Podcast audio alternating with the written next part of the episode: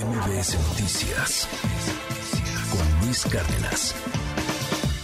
Salvador Mejía, qué gusto saludarte hoy con un tema tan, tan duro, tan escabroso, tan difícil, pero pues muy necesario. ¿Cómo estás? Muy Pues, buenos días. eh, Luis Cárdenas, buenos días. Qué gusto verte. El gusto es mío.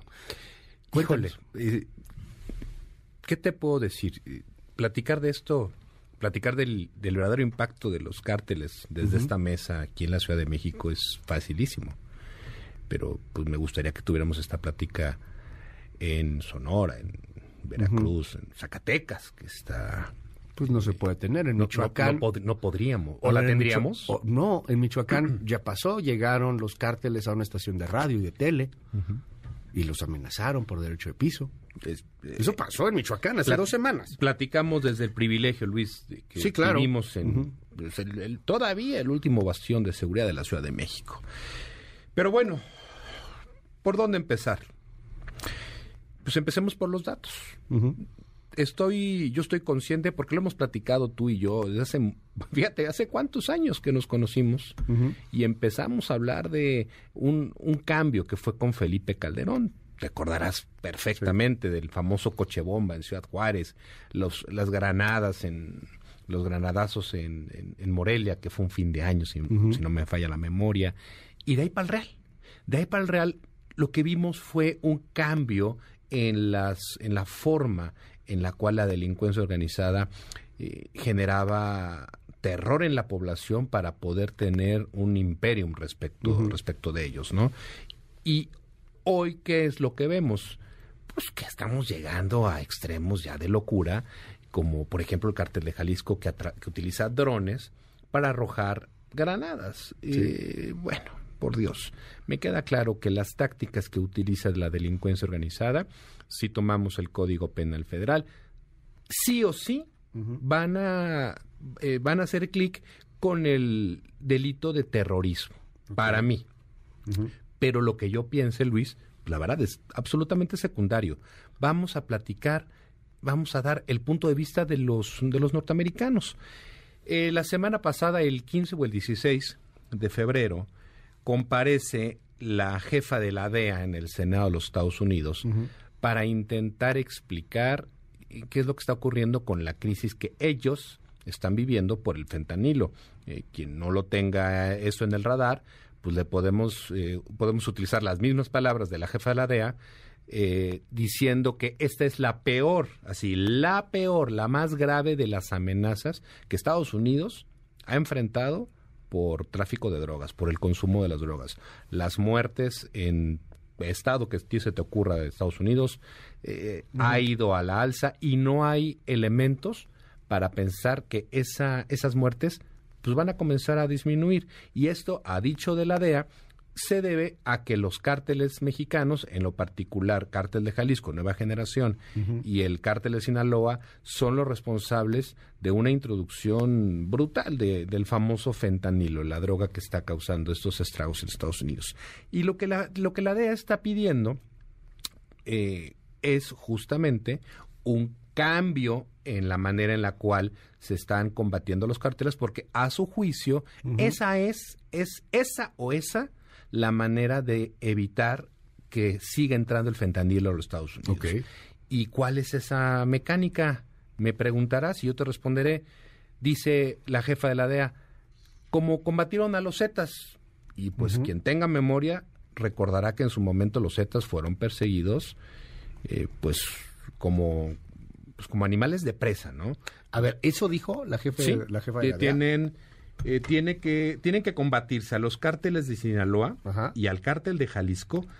eh, debe de ser eh, se deben designar a, ma- a ambos cárteles como de mayor prioridad tal y como ocurrió en 2012 contra los Zetas, quienes también hay que recordar Ok. fueron vinculados a Hezbollah en Te- algún momento. sí, claro. Te tengo ahí por un momento. O sea, Palabras de la jefa de la DEA. Ann Milgram es la jefa de la Sí, DEA, ¿no? sí, señor. Ann Milgram dijo, hay que combatir a los cárteles mexicanos que nos están pasando fentanilo, llámese particularmente cártel de Sinaloa y cártel Jalisco Nueva. Generación.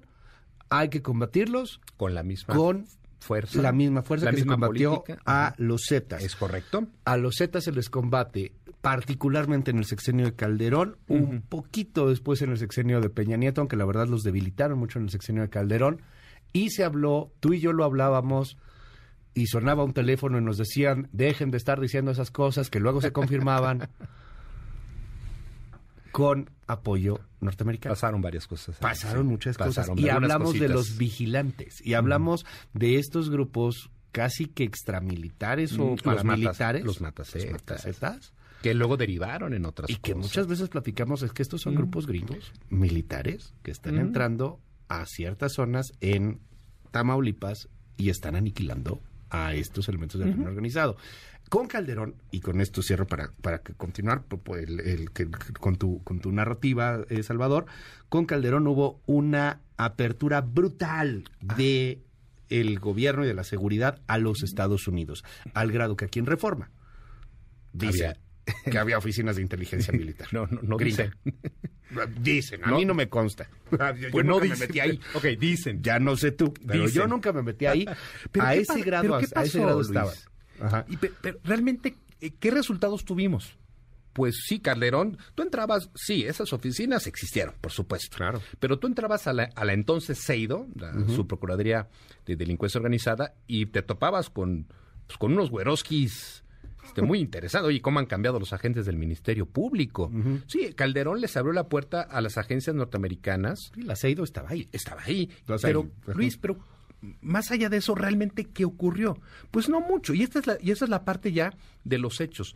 No pasó nada, pero luego llega... eh, eh, llega Peña Nieto, no la, la cooperación se reduce, llega el presidente López Obrador y la cooperación se va a.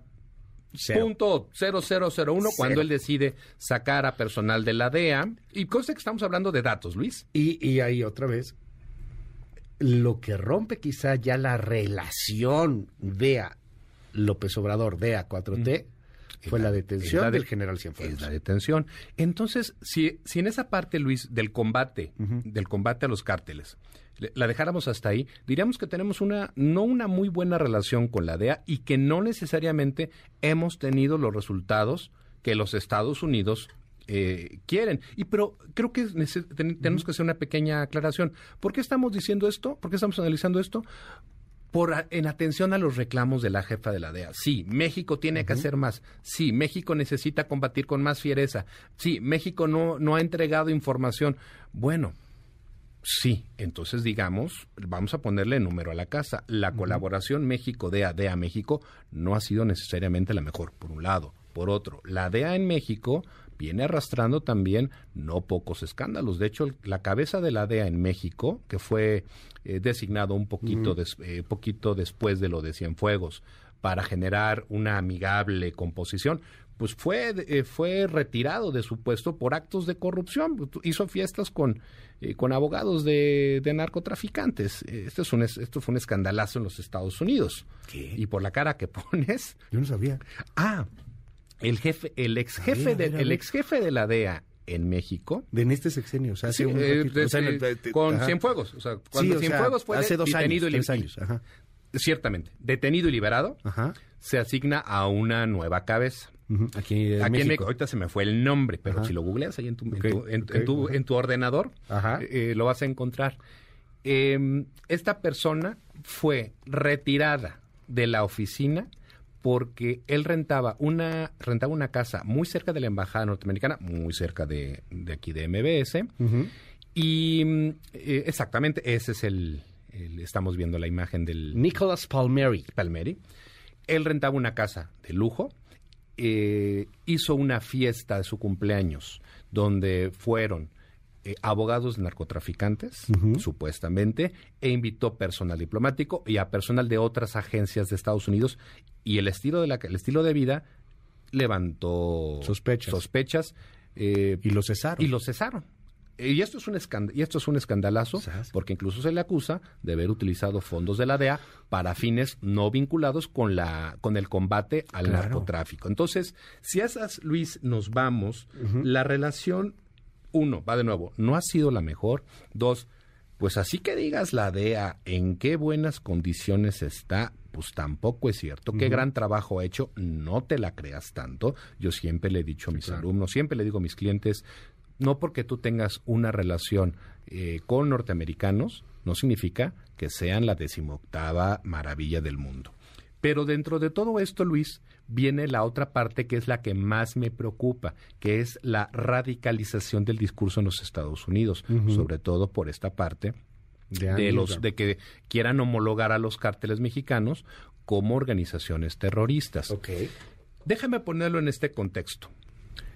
Dios bendito a nuestro señor presidente Andrés Manuel Observador no le va a tocar eh, enfrentar a las posibles consecuencias por, por una tentativa de subir, de, de equiparar a los cárteles.